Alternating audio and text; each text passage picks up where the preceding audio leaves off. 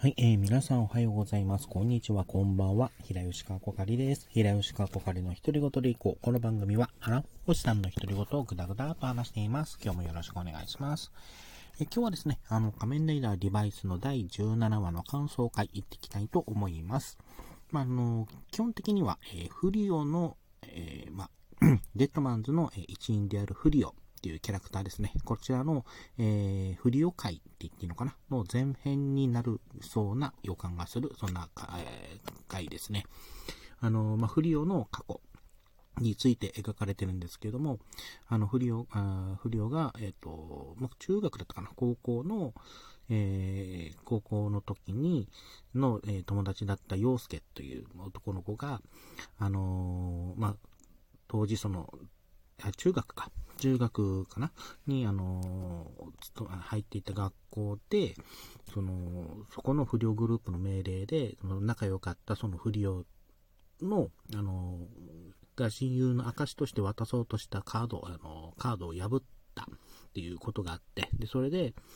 あの、洋介の方は、あの、謝りたいという気持ちで、不良は、あの、裏切られた、絶望したっていう、えー、気持ちを抱えたまま、あの、時間が過ぎているという状態ですね。で、不良は、あの、そのまま、あの、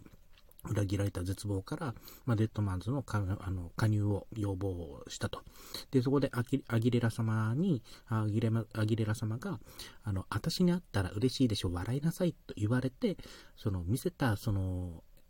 アギレラ様の笑顔に救われて、そのまま盲信というか、アギレラ様を、あの、押しているという、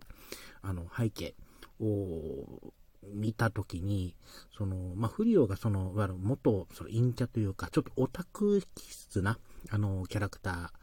ーで描かれてたりとか、その、約束を破ったことに対する過剰な反応とか、あとその、アギレラ様のようなその可愛い子に笑顔を見せられて、あの、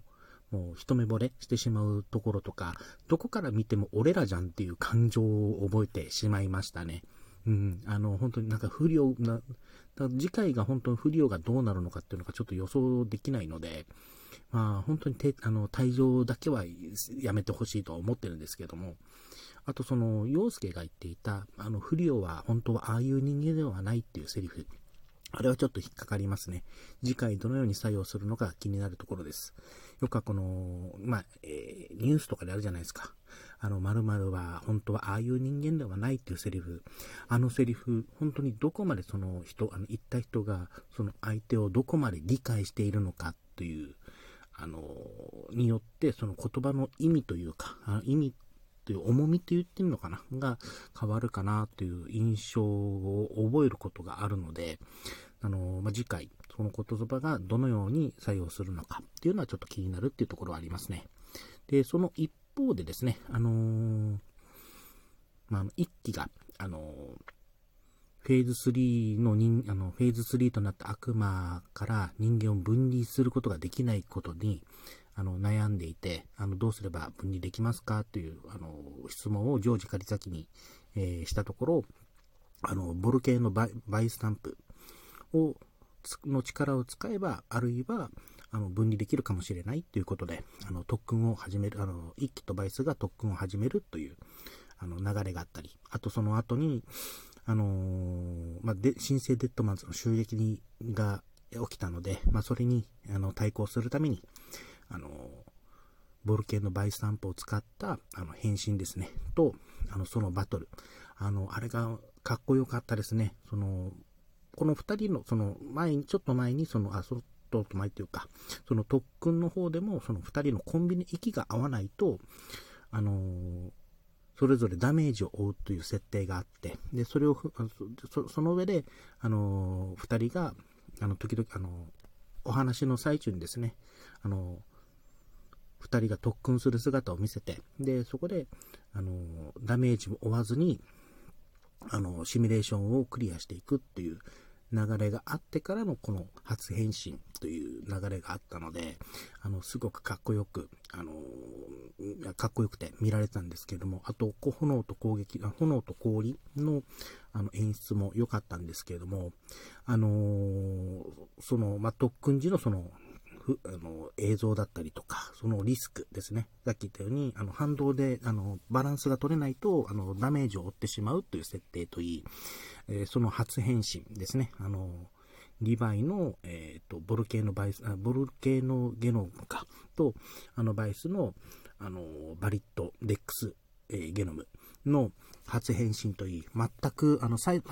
最初に出てきた言葉がフレイザードじゃん。とメドロアちゃんでしたね。あドラゴンクエスト大の大冒険、絶賛放送中です。そこを見てください。はい。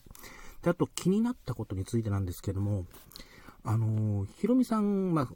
ですね、あの最近その、体調不良、なんか、ずっと咳き込んでるシーンをちょこちょこ挟んでるんですけども、あの、ひろみさんの体調不良の映像を挟んだ後に、そのデモンズの変身した、して、あの、新生デッドマンズとま戦うという流れがあった時に、その、変身した後に、なんか、デモンズドライバーが、なんかあの、ビシャバシバシという、なんか、不調なのか暴走なのか、なんか、予期させるようなエフェクト、あの、紫の稲妻みたいなものが、あ電気みたいなのがパチパチって走ってる演出があったんですけれども、で、それを見た後に、あの、オルテカが、やはり奴かって言ったセリフ、あれがちょっと不穏で、あの何か意味、あのー、繋がってそうな感じがあって、あの、不穏に感じてます。あと、この回で初めて出てきたギフテリアンっていう、あの新しいデッドマンズの、なんだろう、部下と言っていいのかな？戦闘兵って言っていいのかな？あの、ギフバイスタンプを、ギフバイスタンプを使って、使うことで、あの、人間を食らって生まれた新たな種という、あの、説明が、であるんですけども、ギフテリアンについてですね、この説明といい、それあと、ヒロミさんのあの、変身前の口上として、我が命に変えても、お前を倒すといった、ああの、前口上ですね、とセリフといい、実はこれって繋がってるんじゃないかなと思って、変に気になってしまいました。で、あと、これ、あの、原稿を書いた時にふと思ったのが、フリオが退場、まあ、仮にですよ、フリオが退場するとなると、敵枠1人減るじゃないですか。その敵枠にヒロミさんが入るというのは絶対嫌ですからね。本当に。そこ、なんかそういう流れになりそうな気もしなくはなくて、ちょっと不穏に感じてます。あとはその、新キャラクター出てきましたね。あの、フェニックスの赤石長、赤石長官ですね。あのー、最初の、えっ、と、赤石長官が、岐阜の、あの、彫像に、あの岐阜の、あの、棺か、を見てるときに、あ見てて、あの、ジョージ狩崎が、あの、まあ、退場しますけれども、あのその部屋から出てきますけれども、あの、一瞬だけ、あの、二人が、あの、目線を合わすというか、目線を、あの、それぞれを見るっていう、あの、シーンありましたけれども、あれも、なんだろう、この二人が、要は仲が悪いのか、実は何か繋がってるのか、っていう、気も引っかかりもありますし、あと赤石長官って、あの手袋、黒い手袋していましたよね。あの、デッドマンズの他の隊員とか、あとヒロミさんは白なんですけれども、あの人だけ黒なのもちょっと引っかかるっていうところがあります。あとはその、オルテガが新しく選んだパートナーである、えっと、元村かなえでいいのかなっていう新しい、えー、女性キャラクターですね。で、あの、まあ、アギレアギレラ様、新しいアギレラ様というか、あの、汚れな、汚れなき悪の器の候補なのか、まあ、ただの、まあ、偶像、あの、信者を集めるための偶像なのか、というところもちょっと引っかかるというところもありますね。はい、えー、今日、あと、もう一つだけ言いたいのがあったんですけれども、あのーえどこだっけ？あ、洋介が、その、あ、よ、よ、あの、さくらちゃんと洋介が、あの、不良の過去、あ不良の過去について、あの、洋介が語るシーンに出てきたラフコフが可愛かったです。はい。今日はこれで終わりたいと思います。今回、えー、お相手は平吉かこ会でした。最後まで聞いていただいてありがとうございました。それではまた。